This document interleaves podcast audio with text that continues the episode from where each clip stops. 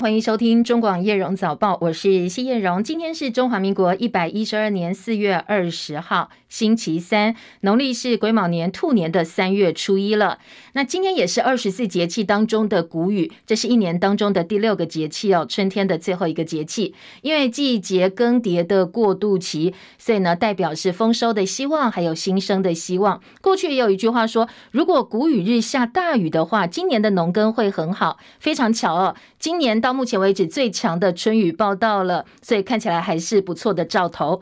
呃，在今天清晨四点多上班的时候，大台北地区是大雨加上闪电不断，甚至呢，在刚刚稍早还有国家警报响起。所以到底今天的雨会下多大哦？各地的天气提醒，马上连线请教中央气象局的预报员叶志军先生。好，那今天受到封面的影响，所以今天整个天气上来讲是相当的不稳定。哦，那像目前来讲的话，就包括像是在彰化以北跟宜兰花莲的地区啊，都是或都是有一些降雨情况出现。那尤其像是在苗栗到彰化这些地方，整个降雨情况算是非常的明显啊。普遍是雨量来讲，都有来到六十到七十毫米左右。哦，所以等一下大家在呃出门就是要上班上课的时候，一定要留意一下这个就是瞬间强降雨的一些现象。那我们预计就是说，在今天整天来讲的话，这整个。各地都是会有一些短暂阵雨或是的一个情形出现，那特别提醒就是说，在西半部地区的话，是仍然是会有一些大雨或是局部豪雨发生的一个机会，而且今天整体的大气环境是比较有利于这个对流发展哦，啊，所以是很容易出现这样出现这种只是瞬间大雨，然后累积更强阵风这些现象，啊，所以今天大家在外出活动时一定要特别留意。那也因为就是云多下雨的关系，所以整个温气温上来讲也是会稍微下降一些些。那在西半部跟宜兰花莲的一个高温上，就会剩下二十四到二十六度哦，所以跟前一天相比，其实是有比较蛮明显的一个落差哦。呃，至于在台东的高温上，还是有二十九度左右。然后在入夜之后的话，像是在中部一点跟宜兰花莲地区的低温是在二十一、二十二度左右。那在南部跟东南部的话，就是在二十三、二十四度。那最后就是说在，呃宽岛东南东方的海面上，是昨天晚上是有形成这个热带性低气压。那它虽然说未来是有发展成。进入台风的一个趋势，啊，不过它未来朝朝这个西北，然后偏偏西的方向移动之后，啊，其实整个强度上也来讲也是会慢慢的减弱，哦，所以对于台湾的天气上来讲是没有直接的影响。以上资料受中央气象局提供。那志军北中南东各地哦，大概什么时候雨势会逐渐趋缓呢？呃，基本上今天是一整天都是容易有下大雨的情形出现的。那特别像是在西半部地区，啊，可能会有一些就是瞬间的强降雨出现。那要等到锋面逐渐往南压离开之后，那预计就说到明天之后，啊，整个降雨情况就会明显的趋缓下来的。OK，好，谢谢志军提醒，也提供给大家参考哦。谷雨时期寒气渐离，所以呢，除了下大雨之外，也要特别留意温度，因为忽冷忽热。刚才志军也提到，哎，今天的高温可能跟昨天相比会下降大概六到七度，感受上还蛮明显的。提醒，呃，特别是。在西半部地区，今天早上苗栗在清晨的四点多、四点半有收到国家级的灾防告警，不知道大家有没有被吓到哦？所以特别提醒，包括新竹、苗栗、台中、彰化有大雷雨及时讯息。另外呢，在苗栗也要特别留意大雷雨，今天西半部都要注意。当然，最强春雨报道，大家很开心，是旱象可能稍稍有机会舒缓。不过，昨天北部、中部，呃，超大雷雨出现之后，也有部分灾情传出来。彰化县西乡电气设备疑似被雷击起火。那昨天晚上，新竹县竹北跟中华路、福兴路无预警大停电，一共影响大概超过两千多户。那台电的新竹区营业处也说，这是因为下大雷雨的关系哦，雷击造成了台电开关接头故障，所以才会造成大停电。另外，昨天呃，在八卦山有树木倾倒阻挡道路，还有三架班机在执行飞航任务期间疑似遭到雷击，不过幸好乘客都是平安的，机组人员也都平安。最后呢，飞机成功降落机场，是由机务人员检修。其中还有一架是长荣才刚刚交机的梦幻客机，而昨天晚上台北相当知名的地标一零一大楼也遭到雷击，还有网友拍下了这个瞬间的画面，上网络上跟大家分享。下雨降温，所以台电前天高价向民间买电，昨天已经说了，暂时不会再启动这个削量竞价。继续是影剧焦点，让粉丝相当震惊，韩国男团 Astra 的成员文斌惊爆在家中身亡，只有二十五岁。韩联社清晨最新的消息说，经纪人昨天晚间已经证实了，在他的家中发现倒卧的文斌，跟警方报案。那警方初步推测可能是轻生，不过当然死因还要再进一步调查。而尸检相关的事宜呢，也正在讨论当中。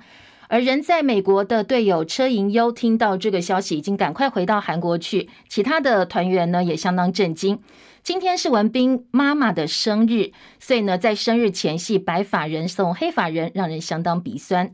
文彬本来是跟同团成员产贺组成了小分队，而且本来计划二十二号要到澳门，三十号要到台湾来办演唱会，没想到呢，竟然发生了遗憾的事情，所以很多粉丝昨天晚间呢，在网络上讨论都难以置信。童星出身的文彬，八岁就以《东方神起》MV 当中的一角出道。十一岁在韩版《流星花园》当中，他饰演金范的幼年时期。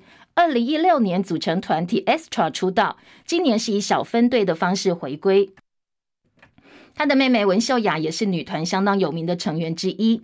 最后呢，中广公司关心大家哦，有任何问题可以打自杀防治二十四小时的服务专线一九二五一九爱我，生命线一九九五，还有张老师专线一九八零。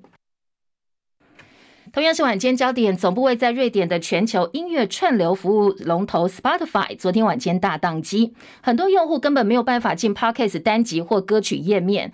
除了台湾之外，欧美也有类似的状况哦。而根据断线追踪网的回报，短短在一个小时，超过两万名的用户回报问题，其中又以美国最大宗。而在回报错误方面呢，百分之六十四的用户都是手机的 App 出了问题。Spotify 到目前为止还没有给予正面的说明。欧美股市，美国公债殖利率攀升，加上英国通膨数据居高不下，所以市场认为央行可能会继续升息。华尔街呢，则是消化了新的一批财报。不过，投资人更关注的是包括特斯拉啦、IBM、台积电这些重磅科技股的财报，马上就要出炉了，所以大家都在观望。清晨，美国股市主要指数几乎都是平盘作收。收盘，道琼跌七十九点，三万三千八百九十七点；标普五百指数呢跌零点三五点，四千一百五十四点；纳斯达克指数涨三点，一万两千一百五十七点；费城半导体跌三十一点，三千零四十六点。而台积电重要设备供应商艾斯摩尔尽管说财报比预期还要好，而且他们已经公开反驳了砍单传闻。不过今天股价还是下杀超过百分之三。而今天台积电有法说会哦，在法说会前夕呢，台积电 ADR 今天则是下跌的幅度超过百分之一。深夜收盘的欧洲股市大多收红，不过呢，伦敦股市收黑，因为英国的通膨居高不下，所以市场预计英格兰银行可能还会继续升息。伦敦股市跌十点，七千八百九十八点；法兰克福指数涨十二点，一万五千八百九十五点；巴黎 CAC 指数涨十五点，七千五百四十九点。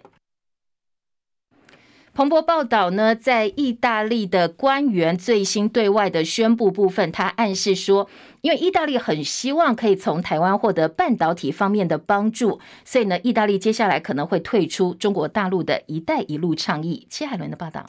彭博社引述多位不具名知情人士说法报道，来自罗马的意大利工业部官员最近在台北开会，讨论加强半导体生产和出口合作的计划。不过，意大利工业部发言人对于相关报道不愿评论。报道中说，意大利官员告诉台湾官员，意大利可能放弃参与中国的一带一路倡议。消息人士说，最终必须由意大利总理梅洛尼决定，目前还没有定案。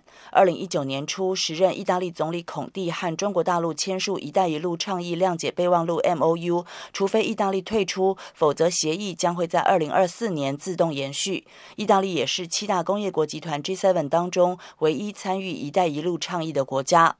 日前，欧洲议会、欧盟理事会和执委会才对欧盟晶片法案内容达成协商共识，准备投入四百三十亿欧元打造在地晶片供应链，并且吸引外资设厂。法案的主要目标，希望欧洲在全球半导体市占率在二零三零年提高到百分之二十以上。记者戚海伦报道。晶圆代工大厂台积电法说会今天就要正式登场了。昨天台北股市开高走低，盘中跌幅扩大，收盘的时候跌九十八点九七点，收在一万五千七百七十点四七点，成交值台币两千五百二十二点三三亿元。而台积电股价昨天跌了五块钱，收在五百一十块。对于台积电到底是选择押宝还是要进入观望，这是现在要最后倒数了。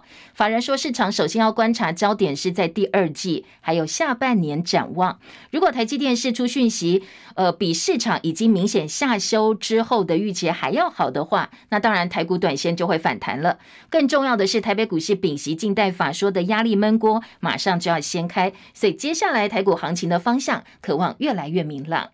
昨天元泰外汇台币收盘价三十点五六五兑换一美元，比前一个交易日贬值了四点五分，成交值五点二一五亿美金。美军印太司令阿基里诺十八号向国会表示，中国对台湾的威胁升高，不过他拒绝揣测中国大陆可能侵台的时间表。阿基里诺说，美军做好因应台海发生任何紧急事态的准备，印太司令有责任防止这场冲突发生。美军的前印太司令戴维森，二零二一年卸任之前，他在美国国会听证会上说，中国可能在二零二七年前攻打台湾。而海军军令部的部长基尔迪上将去年十月则说，美国必须为中国可能在二零二四年前武力犯台做好准备。而空军方面的估计呢，空军空中机动部司令米米尼汉他在今年一月份的预测是，美国最快可能在二零二五年跟中国大陆爆发冲突。当然，最可能原因起因就是台湾了。所以现在在美国军方对于到底。中共什么时候会武力清台？大家觉得这个方向是呃不能够被排除的。不过时间点呢，猜测不太一样哦。从二零二四年到二零二七年之间都有可能。美军外泄的军机当中，一份文件说，大陆解放军计划打造一支超音速无人侦察机队，对台湾进行情搜。而这个无人机队呢，是由负责对台作战的东部战区所管辖。而共军近期环台军演无侦七就曾经越过海峡中线，所以研判可能未来还会有更先进的无侦八上场。而大陆坚称台海两岸问题是中国内政，其他国家不能够干涉。不过，英国保守党籍的英国外交大臣科维利表示，就是英国外相了。他说，完全不同意台湾海峡属于中国大陆内政的范畴，和平解决台海情势，避免台海爆发冲突。他认为符合全球所有人的利益。他说：“尽管了解党内对中国大陆鹰派立场，不过跟中国大陆断绝所有往来不符合任何人的利益，也没有办法彻底彻底的去改变现在的中国大陆。所以他比较主张的是，英国可以发挥对中国的影响力。一旦完全断绝往来的话，影响力就没有办法发挥了。而在中国大陆结束为期三天，美国跟呃相关在台湾周边的军演之后。”菲律宾跟美国年度肩并肩联合演习上周登场，会一路进行到二十八号。今年美菲军演一共一万七千多位菲律宾、美国跟澳洲的军人参加，人数是过去去年的两倍以上。当然，中共方面相当不满哦，认为美国意图借由这些临近台湾的据点去干涉台海情势。而今年亚太经济合作会议 （APEC） 是美国主办，二十一位联邦众议员最近联名致函给美国国务卿布林肯，指出鉴于台湾对区域的重要经济、文化跟科技贡献，所以希望美方邀请总统蔡英文出席十一月的领袖会议。而美国今年是由泰国首相接下主办 APEC 的棒子，重头戏经济领袖会议呢，十一月十二号会在美国加州的旧金山登场。马上，美国明年也要举行总统大选，在野党共和党正在积极的准备初选，而已经宣布要投入初选的共和党籍参选人拉瓦斯瓦米，他先前在美国步枪协会大会上说，台湾面对中国的威胁，必须要有足够的自我防卫能力，所以他提出了一项积极性的方案。主张说，美国步枪协会要在台湾设分处，而且呢，要教导台湾人使用枪支，要给台湾每个家庭一把 AR 十五步枪。认为呢，如果每户都有一把步枪的话，就能够积极的阻止中共入侵台湾，同时也能避免美国卷入台海的冲突。他说呢，这样一方面可以保护台湾，那中国呢，就不敢有任何的声音了。所以也有人帮他算了一算哦，说根据内政部网站，台湾现在的家户数超过九百零八万户。那 A 二十五在美国平均售价大概七百块美金，换算台币两万一千多，所以全台每户送一把步枪，花费超过六十三亿美金。而他的论点在网络上也引起非常非常多讨论哦。他的推特下面哈已经呃超过两百五十万人关注，那影音呢是超过五十万人次观看。不过留言大部分都是批评他、吐槽他，而且还有还有人骂得很难听，说这是很非常非常愚蠢的说法。还有个网红说。给步枪是没有意义的事，难道你要台湾人每个人拿步枪去对抗中共打过来的飞弹吗？非常的愚蠢。另外还有人留言说，呃，这些话只会让全世界都觉得美国人非常非常笨。而这位拉马斯马瓦米呢，他的爸爸是印度移民，他是印度裔哦。而拥有耶鲁跟哈佛大学的学位，也是相当知名的生技医药领域的创业家。他过去的言论高度仇视中国大陆，不过呢，过去他常年是跟大陆、香港企业打交道的。虽然说他几乎没有机会成为美国正式的总统候选人，不过现在还是尝到了走红的滋味。再来关心同样是国际关注话题哦。北韩的国营媒体说，北韩领导人金正恩表示，北韩第一颗军用的间谍卫星现在打造几乎完成了，会如期发射。而日本官房长官松野博一说，如果真的发射，对日本的安保来讲是重大挑衅，所以呢，接下来哦，他们会全面的警备监视。俄罗斯总统普廷突然下令对太平洋舰队进行战备检查，好，似乎是冲着美国跟日本而来的。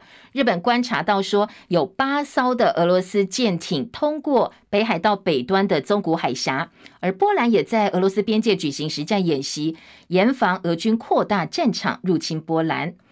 普亭闪电造访俄罗斯占领乌克兰的地区，但是呢，真正到访的时间现在似乎变成了罗生门，因为克里姆林宫说他周一抵达，但是美国智库战争研究所便却表示说，在影片当中，普廷对士兵说东正教复活节即将到来，所以这时间点是不对的，研判这可能不是现在进行式，是预录的影片被抓包了。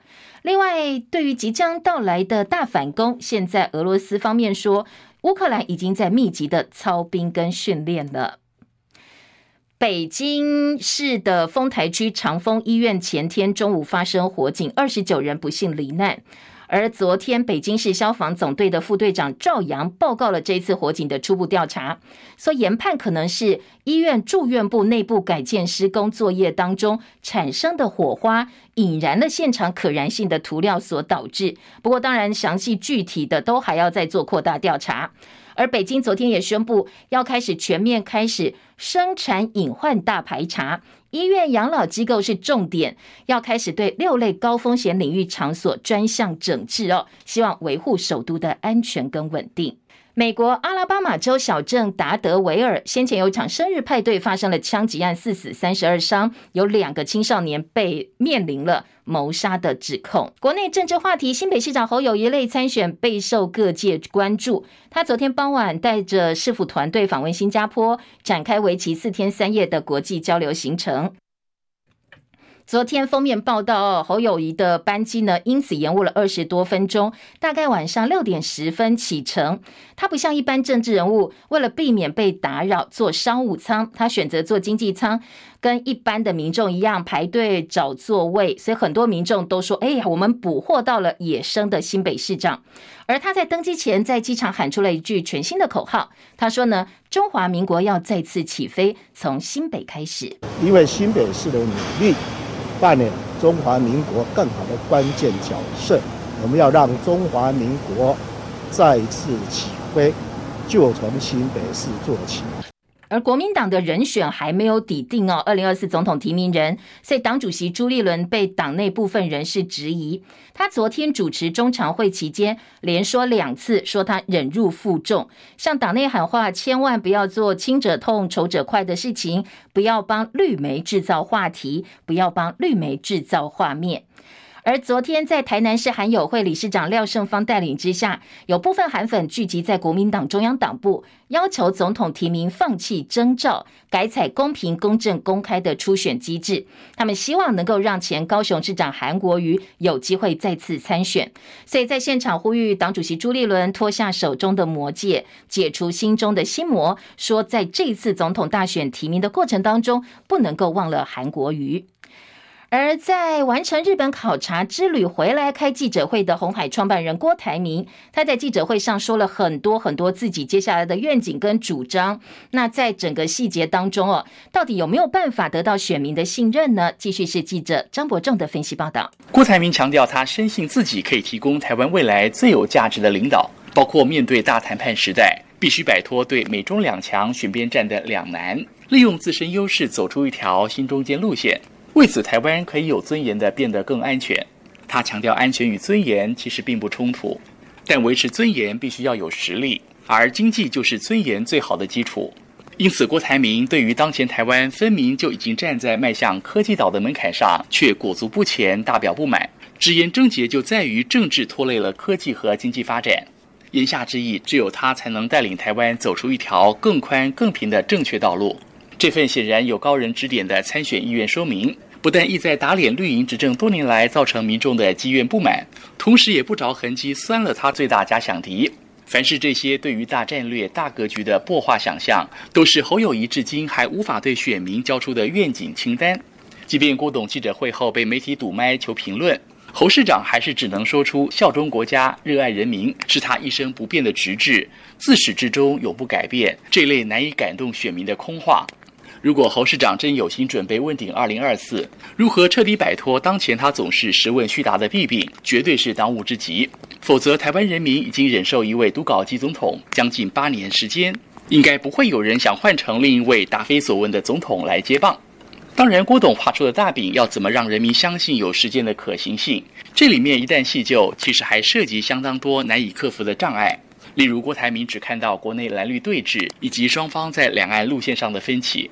但全球正处于美中全方位对抗的格局，就算台湾不想沦为强权对峙的棋子，但客观情势岂容许我们置身事外？有人还翻出二零一九年他说过：“别向美国买武器，如果手上没刀没枪，人家就不会专门打你。应该把省下的钱发展科技。”如果至今他这个信念依旧没变。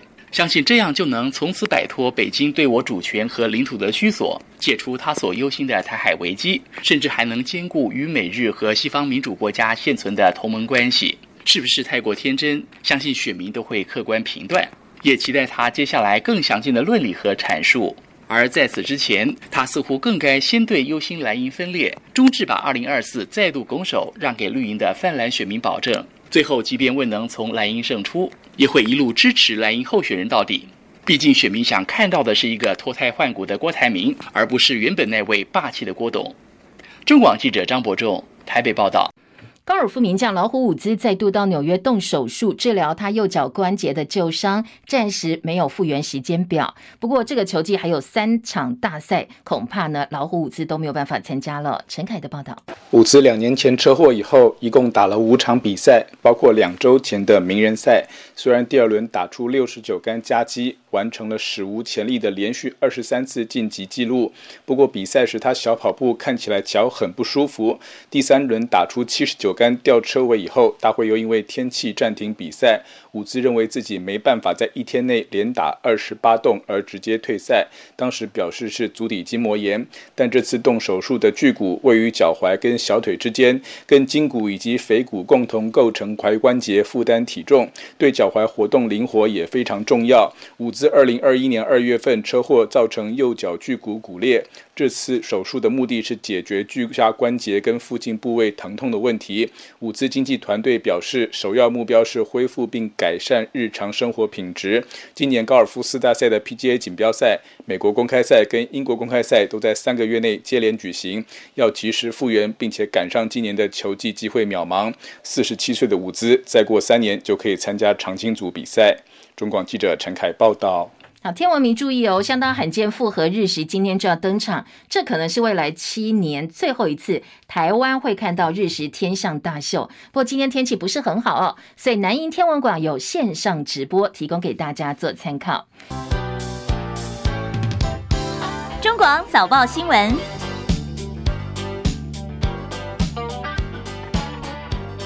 今天因为各地的雨势还蛮大，刚才听众朋友在我们 YouTube 直播的留言板说，呃，台中狂风暴雨哦，然后台北好像也突然下了大雨，所以尽管我们期待大雨能够帮我们疏解旱象，不过真的出入哦，特别交通往返一定一定要注意安全，而且呢，低洼地区小心淹水灾情哦。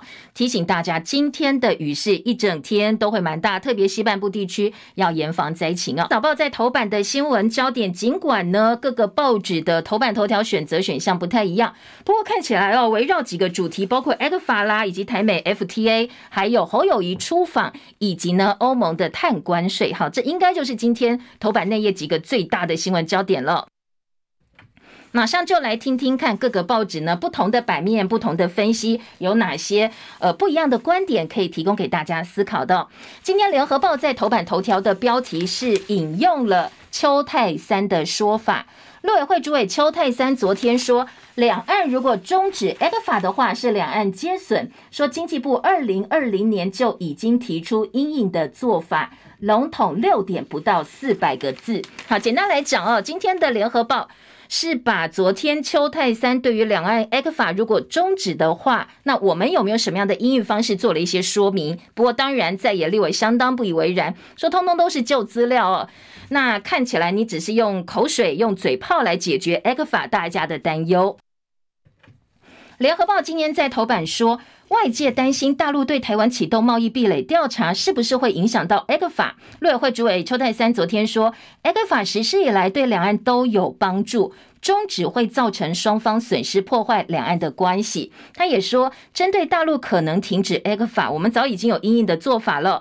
他说呢，呃，接下来会对大陆跟两岸经济情势的变化做一些资料整理啦、研析的工作，评估对台湾的影响，提供行政院、农委会等相关机关预警或提醒，强化风险的控管。他强调，ECFA 对两岸都有利。那这些所谓的呃，这个邱泰山说，他们早就提。出经济部的因应做法呢？今天的联合报说好，你有阴呃因应做法，我就开始去查了。联合报追查陆委会所称对政府前后的因应做法，是经济部国贸局在二零二零年五月二十九号发布的新闻稿，这内容是完全一模一样的。近三年来，两岸的情势产生了这么多的变化，国际局势也有这么大的变化。结果，我们提出来的因应方式呢，是二零二零年五月二十九号发布的新闻稿，而且当时新闻稿的内内容标题还是说有关对 ECFA 终止谣言的说明。好，这个是说明这个谣言，澄清 ECFA 没有终止。相关的新闻稿现在被邱泰三搬出来了，说这个就是我们针对 ECFA 可能停止提出来的阴影之道。所以联合报是痛批哦，说这个到底有没有办法确保我们自己人民的权益？大家可以诉诸公平。在内页三版，罗应聪特稿说，重提三年前的说帖，靠嘴皮真的能够解决台商之苦吗？好，这是联合报的质疑哦。主要是说，当然啦，终止爱克法势必会破坏，呃，这个会对成两边都造成损失。爱克法生效到现在，台湾厂商累计减税大约九十亿美金，陆方享受的优惠大概只有这个数字的，呃。十分之一，他说：“你邱泰三怎么没有把双边的落差讲出来？我们承受最多的利益，而把三年前所谓的因应做法在立法院重复一次。这三年来政府到底做了什么事？”真的有办法因应 ECFA 中断的状况吗？好，我们对于大陆市场依赖居高不下。虽然李登辉时代推动南向政策，蔡政府继续推动新南向，不过真正留在当地成功的个案少之又少，反而像台塑越南厂先前被重罚，我们又帮企业争取了哪些利益呢？再谈到区域的整合问题。对台湾影响极深的区域全面经济伙伴协定 RCEP 现在已经生效，影响所及包括东协十国、中国大陆、日本、南韩、澳洲、纽西兰这些签署国家都能够享受很低或者是零关税的待遇。那对我们来讲，台美经贸合作还在贸易提倡阶段，期间涉及简化行政程序等等，其实都是很空泛的。关键还在实质的减税措施，我们都还在争取呢。不要说 FTA 了，所以呢，到底怎么样缓解两岸关系，然后呢，把 ECFA 可能终止接下来的影响，我们真正提出可行的方案来做引领，这恐怕不是嘴皮能够解决的事情哦。好，这个就是呃今天的联合报头版跟三版对于昨天邱泰三的说法哦，相当不以为然。另外，林柏峰谈 ECFA 台商竞争力不足，政府应该要提对策。大陆壁垒调查，农委会希望能够双面协商。除了联合报头版跟三版之外，自由时报今天在财经版面八版说，呃，昨天当然针对大陆对台湾进行的贸易壁垒调查，在立法院有很多讨论。那自由是质疑说。蓝营立委竟然说贸易壁垒是顺差，现在呢两边的关系顺差，要靠中国台湾才能生存。不过农委会说，其实农业部分我们对中国大陆贸易是逆差的。好，两边说法，当然自由是编蓝营立委搞不清楚状况，还说我们靠中国大陆哦。好，这是自由，自由在内页新闻说。呃，昨天国民党立委廖国栋在立法院表示说，我们受到 ECFA 呢受惠相当多，中国是台湾最大贸易顺差国家，靠顺差中华民国才能够生存。不过农委会副主委陈俊记表示，台湾对中国农产贸易是逆差，中国产品输入台湾贸易额是台湾产品。卖到中国的两倍以上，好，两边提出来的数据跟看法不一样哦。好，这是自由时报大标题说，蓝营立委竟然说我们是靠中国才能够生存下去。好，再来听到的是自由时报今天头版头条就是台美 FTA 了。自由时报说，跟 AIT 主席出席美国商会谢年饭，蔡英文总统昨天说，台美下一步要探索 FTA。那 A I T 的罗森伯格说，美台双方的合作有相当多的方式可以深化，而台美的 A D T A 洽签，双方会有更多的利基。这是自由今天的头版头条。再提到自由时报说，诶，蔡英文总统说，我们台美下一步要探索全面签这个 F T A 哦。而联合报三版一样是这件事情，标题说蔡总统表示，寻求台美签署全面 F T A，希望呢能够呃在见 A I T 主席的时候呢传达。洽签避免双重课税协定，而在联合报今天的特稿则说，其实哦，应该要赶快缓解两岸关系，因为你这个台美 FTA 还在争取，我们实质的减税是刻不容缓，对企业来讲。一刻都等不得了，必须要赶快才行。好，这个是呃，财经报纸也蛮关注的。不过，真正财经报纸今天最多版面给的是什么？是欧盟的碳关税。联合报今天也放在头版的下半版面，提版到头版喽。来听听看哦，各方的报道。联合报头版二题标题是欧洲议会批准碳关税立法，这是全球首例贸易法纳气象规则。二零二六年就会开征，引起美国关切。那我们的钢铁业应该会受到很大的冲击。当然是冲击全球贸易了啊！不过我们首当其冲关切的是我们自己的产业部分。今天联合报在头版下半版面说，欧洲议会十八号批准对于进口产品征收碳税的立法，二零二六年引进碳边境调整机制 （CBAM），对进口钢铁、水泥产品课征碳税。它的标准呢是基于生产该产品过程当中排放的温室气体，这是全球贸易法规第一次纳入。气候规则，而付过碳费的产品呢，可以抵减税额。国内八项产品都会受到影响。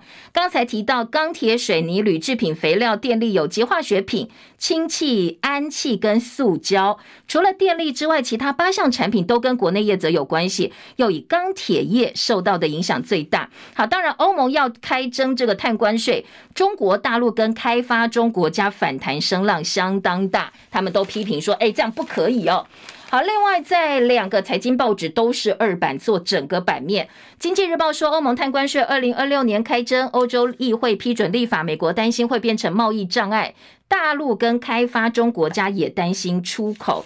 而工商时报说，这是全球首例锁定钢铁、水泥等高碳排产品，那其他国家面临跟进的压力。那下半版面几个标题，包括台泥的子公司宏基都已经签了绿电合约。而在我们自己的部分呢，我们的碳费八月份会公布草案，说配合二零五零年的净零碳排目标跟国际趋势，我们明年起会征收碳费。专家跟环团都认为，应该要说清楚碳费价格，而且逐年调涨，取消优惠费率。如果你真的要维持优惠费率的话，就要有所谓的高碳费。好，各国现在对于呃净零碳排都有相关的规划。在今天的《工商时报》头版头条是蔡英文总统宣誓要筹设碳交易平台，接下来是证交所、国发基金、环保署大家一起合作来研议，可能到明年的上半年就会有比较明朗的结果了。好，这一样是出席美国商会谢年饭致辞的时候说的话，说碳交碳金融是达成能源供应稳定、多样性目标的关键，所以证交所、国发基金、环保署合作要成立碳交易平台，希望呢建立我们跟国际合作，达成减碳的目标。而在联合报今天的财经版呢说。碳费到底要怎么收？收多少钱呢？今天在生活版联合报说，起征价民团说每公吨五百块，主张取消优惠的费率逐年调涨。而环保署说，我们大概八月会公布草案，希望年底法制化。减碳目标被批台湾太保守了，国发会说，其实跟别国相比，我们也不算落后啊。说如果跟日本减碳目标百分之四十六相比，确实我们是呃没有太高的挑战力。不过跟其他制造业为主的国家相比，我们未来滚动式的一个发展，目前的目标是还可以哦。好，这是联合报的报道。好，碳费的问题有兴趣？哎，今天财经报纸版面很大，那联合报题版，所以内页也做了不少哦，提供给大家做参考。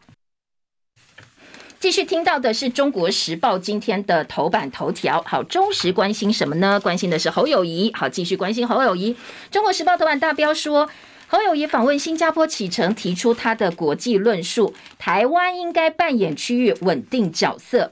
侯友宜说，呃，中华民国必须要再度起飞。那在李显龙的部分呢？施政辩论台湾台湾谈到台湾的老朋友，他说，美中竞争是最危险的爆发点。中国时报在头版头条当中，首先讲到侯友谊去新加坡参访，然后呢，昨天提出台湾要扮演台海稳定的关键地位这样一个说法哦。昨天下午，新加坡总理李显龙在国会就说，中美关系短期之内不会改善，最危险的爆发点是台湾问题，所以中时把两个连接在一起了，说侯友谊跟这个李显龙是互相呼应的。而侯友宜表示，中华民国必须再度起飞。李显龙说，民主跟独裁论述让人担忧，中美敌对情绪是全球最大的麻烦。好，这个是中时今天头版几个重点。而内页三版黄介正，这个是国民党国际事务部主任黄介正受访表示。蓝英总统选将最佳访美时间点是九月份，对侯友宜访问新加坡给予正面的看法，认为说又可以达到国际交流的目的呢，风险又低，所以此行一定有所得。昨天白天，侯友宜也被问到，呃，郭台铭在记者会返回从日本回来的记者会上。唱国歌，然后对呃国父遗像鞠躬啦，念国父遗嘱等等，好像要抢正蓝军哦，这个深蓝的选票。对此，呃，昨天侯友宜说，唱国歌、敬国旗，我早就是内化啦，我自己是警察系统出身的，说这个是每个人都应该做的事情。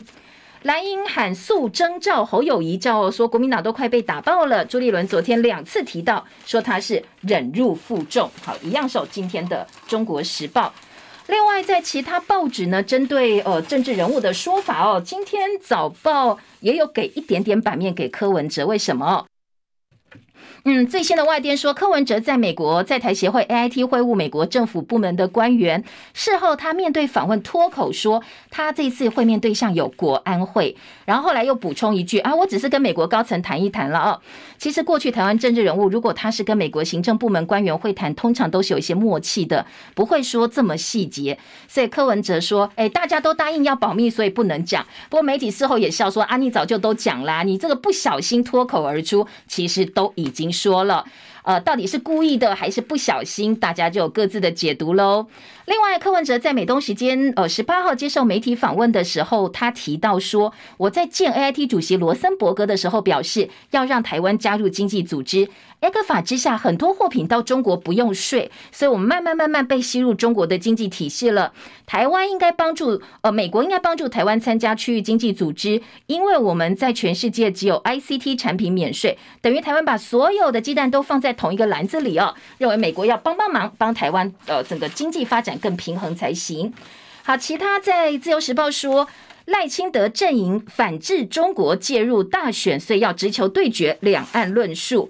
而英国的外相说，台海不算中国内政，认为说，哎，这个是全球性的问题，影响全球相当巨大。自由时报把它放在国际新闻版的版头大标。美国众议院追责中国的高空侦察气球，要求制定外交战略，加强制裁跟施压。好，这个是今天《旺报》的头版头条。而《中国时报》二版是龙应台哦，前文化部长、知名作家龙应台的说法。他说，跟中国和解可能比战争更可取。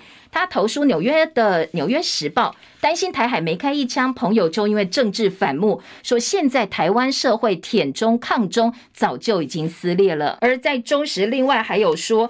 呃，重大军售全部没有交货，这是美台之间的公开秘密。政治焦点，我们赶快扫描一下啊，快速告诉大家。好，今天呃，联合报在报道侯友宜访问新加坡说，新北让中华民国再次起飞的同时呢，记者的特稿说，其实啊，新加坡不会轻易选边站的啦。侯友宜，你想要靠出访加分，恐怕自己的论述要加强哦，论述内容跟能力都要靠自己驳回来的。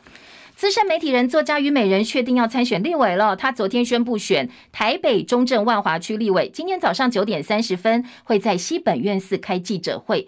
好，记不记得二零二零年总统大选的时候，亲民党主席宋楚瑜搭档广告人余香？当时虞美人是余香的好朋友，所以呢，他是发言人，帮余香对外发言。所以这一次到底虞美人是披亲民党战袍呢，还是说，哎，先前他传出要加入民众党？今天白天记者会就会揭晓了。好，再来金门县长陈福海，去年九合一大选，他是以无党籍身份参选，不过现在他已经登上了民众党官网现任党公职县市首长页面。换句话说，台湾民众党现在县市党有两个人，一个是县市长哦，新竹市长高虹安，再来就是金门县长陈福海。好，监委大战，台北市议员这个王世坚跟现任立委何志伟要争取民进党内提名。昨天晚间已经做民调了，那民调最快最快今天出来，所以监委大战鹿死谁手？今天白天可能就比较明朗了。不过昨天两个人还是骂蛮凶的。呃，何志伟是去告这个王世坚，说他抹红抹黑、抄家灭族。王世坚则骂他说。不要再一哭二闹三上吊了，说这是恶魔造成司法滥用，反向你告我，我一定是告诬告的。好，另外呃，现任新北市议员林国春挑战板桥西区的立委，所以国民党发言人李明玄昨天说，那我不选了，呃，我愿意代表国民党年轻人去挑战更辛苦的选区。昨天指挥中心要退场，卫福部长薛瑞元证实说，可能五月中疫情会降级，从第五类降为第四类，到时候指挥中心退场的时间应该差不多，就在这个时候。八仙尘爆造成十五人死亡，四百八十四人轻重伤，而士林地方法院昨天对于第一起的团体诉讼做出判决了。彩色派对的主办人吴中吉玩色创意，瑞博国际赔四亿五百八十八万多。不过，这个团体诉讼本来求偿金额是二十六亿多，所以呢，其实呃，这个代表受害提出来的受害者提出来诉讼方呢是不满意的。新北市中和区两岁男童恩恩，他感染新冠肺炎不幸过世。后来恩恩爸呢，其实一直对新北市长侯友宜跟市府官员的过失部分紧咬不放。不过昨天呢，高检署。判定申请再议没有理由驳回，换句话说，侯友宜不起诉处分已经确定了。好，这部分应该到此为止了。好，财经焦点，《工商时报》今天头版头条是蔡总统说要筹设碳交易平台，那《经济日报》则是台股的 ETF 买气夯，规模冲兆元，三月份的金额再写新高，写了新的纪录。好。刚才的财经报纸，我们先听完再回来听民生话题好了。今天《经济日报》头版是台股 ETF 的买气很夯，债券型同步写下活水，引火水。内页台积美国建厂寻求一百五十亿美元的补贴，Apple Card 模式在台湾是行不通的。好，这是呃《经济日报》几个编栏的提要。工商时报说，微软 AI 晶片是找台积电助攻，美国要制裁中国大陆，这个力度呢史无前例，非常非常强。好，这个部分呢，今天的《中国时报》也放在头版，说美国要祭出投资中国禁令，严格的程度呢史无前例。美国媒体披露，白宫马上要颁布最新史无前例的。美国企业到中国大陆投资管制规定，借以向美国商会等产业团体介绍主要的行政命令大纲，包括像要求业者向政府通报对中国科技业的新投资案，以及禁止像晶片这些关键领域跟中国大陆有任何的呃之间的往来。其实，美国晶片法案通过之后，其实在这个部分呢，相信很多的美国企业已经有所准备了。好，再来听到的是《工商时报》编栏重点说，AI 可能会影响到金融安全，金管会要全面纳管。华航揪移工推米其林的机上餐点，特斯拉又降价，两成获利飞了。裕隆新金机满租估一年净赚四亿多。好，这是《工商时报》今天的编栏提要。中国时报头版还有个新闻叫在野立委炮轰陈耀祥下台，NCC 镜电视调查报告，绿营立委虽然有人事优势护航，不过在野立委昨天呃声量还蛮大的哦。这是镜电视的声色争议不断，昨天立法院的交通委员会邀请 NCC 主委陈耀祥针对整个镜电视声色做专题报告。在野立委口径一致，要求镜电视撤照撤照，然后陈耀祥下台。国民党是祭出甲级动员，不过当然民进党人多，所以最后封杀退回 NCC 报告的临时提案，而且还提前表决，我们散会吧。好，没办法，人家人多嘛。哦，看起来好像嗯也蛮拿不出什么样的办法。今天在联合报二版版头则说，国中小校务会议应邀学生，应该邀学生参加。国教法修法初审过关。呃，这是引起还蛮多讨论，教育人士讨论说，立法院昨天初审通过了一个修正草案，一个大变革是考量国中小学生成熟度，赋予参与校务会议的机会。所以呢，说现在如果你要开校务会议呢，应该要邀请学生列席。不过很多国中小老师是不以为然的，说你赶快定配套吧哦，否则我们执行面是有困扰的哦。第一个，小朋友校务会议开会期间，他们就不上课了。再来，小朋友是不是真的成熟到可以去参与这么多的校务讨论？所以也有学生团体担心，最后小朋友练习就像皮图章，一个班找一个代表，两个代表，一个年级找两个代表去，老师通通多什么就拍手通过了，其实没有太大的意义哦，就只是去盖章而已。其实很多的学校现在叫家长去练习的会议，差不多也是这个性质了哦。所以联合报今天对于这样一个修法，呃，提出了很多的讨论。也有学生说，哎，国中代表说，如果列练习，你要让让我讲话呀！我不是只有去盖章，我要去发言的。那小朋友要讲什么话呢？今天联合报有一些例子哦，说土城国中学生自治会长说，之前他们为了促进学校删掉男生刘海不能够盖过眉毛，女生头发过肩要绑头发的规定，所以发起联署要求学校尊重学生自治。当时他们是成功的，这个规定就删掉。然后另外呢，还有小五的学生说，我也想要去参加校务会议，我最想要举呃举的例子，建议老师跟校长。跟我们一起来扫厕所吧，大家都有用，那为什么只有我们学生要扫厕所，老师不用扫厕所？所以他说，诶，如果我去校务会议，我就要提这个。教育团体说想法是很进步，不过可能最后是流于形式，赋权给学生权利要慢慢来。如果没有思考推动细节的话，可能执行端会有所困扰。自由时报头版中间版面还有法院认定搜证欠法律依据，M 化车没有证据能力，诈骗团体四个人无罪定验。好，M 化车就是一种可以定位手机持有人的位置，是司法机关办案的利器。不过呢，这种 M 化车搜证，呃，在法院部分认为说。它其实呃部分的看法认为没有法律依据了哦，所以呃就判无罪，但是又到中间法院呢就说，哎，其实符合比例原则，所以判有罪。这个证据能力到底有没有？今天在那页新闻也有说，其实你要需要法律跟不上，要更多的立法赋予它的认定方式跟呃权限，恐怕才是真正的可以解决争议之道。今天叶荣早报时间到了，谢谢大家收看收听，出入小心安全哦。明天早上同一时间叶荣早报见，拜拜喽。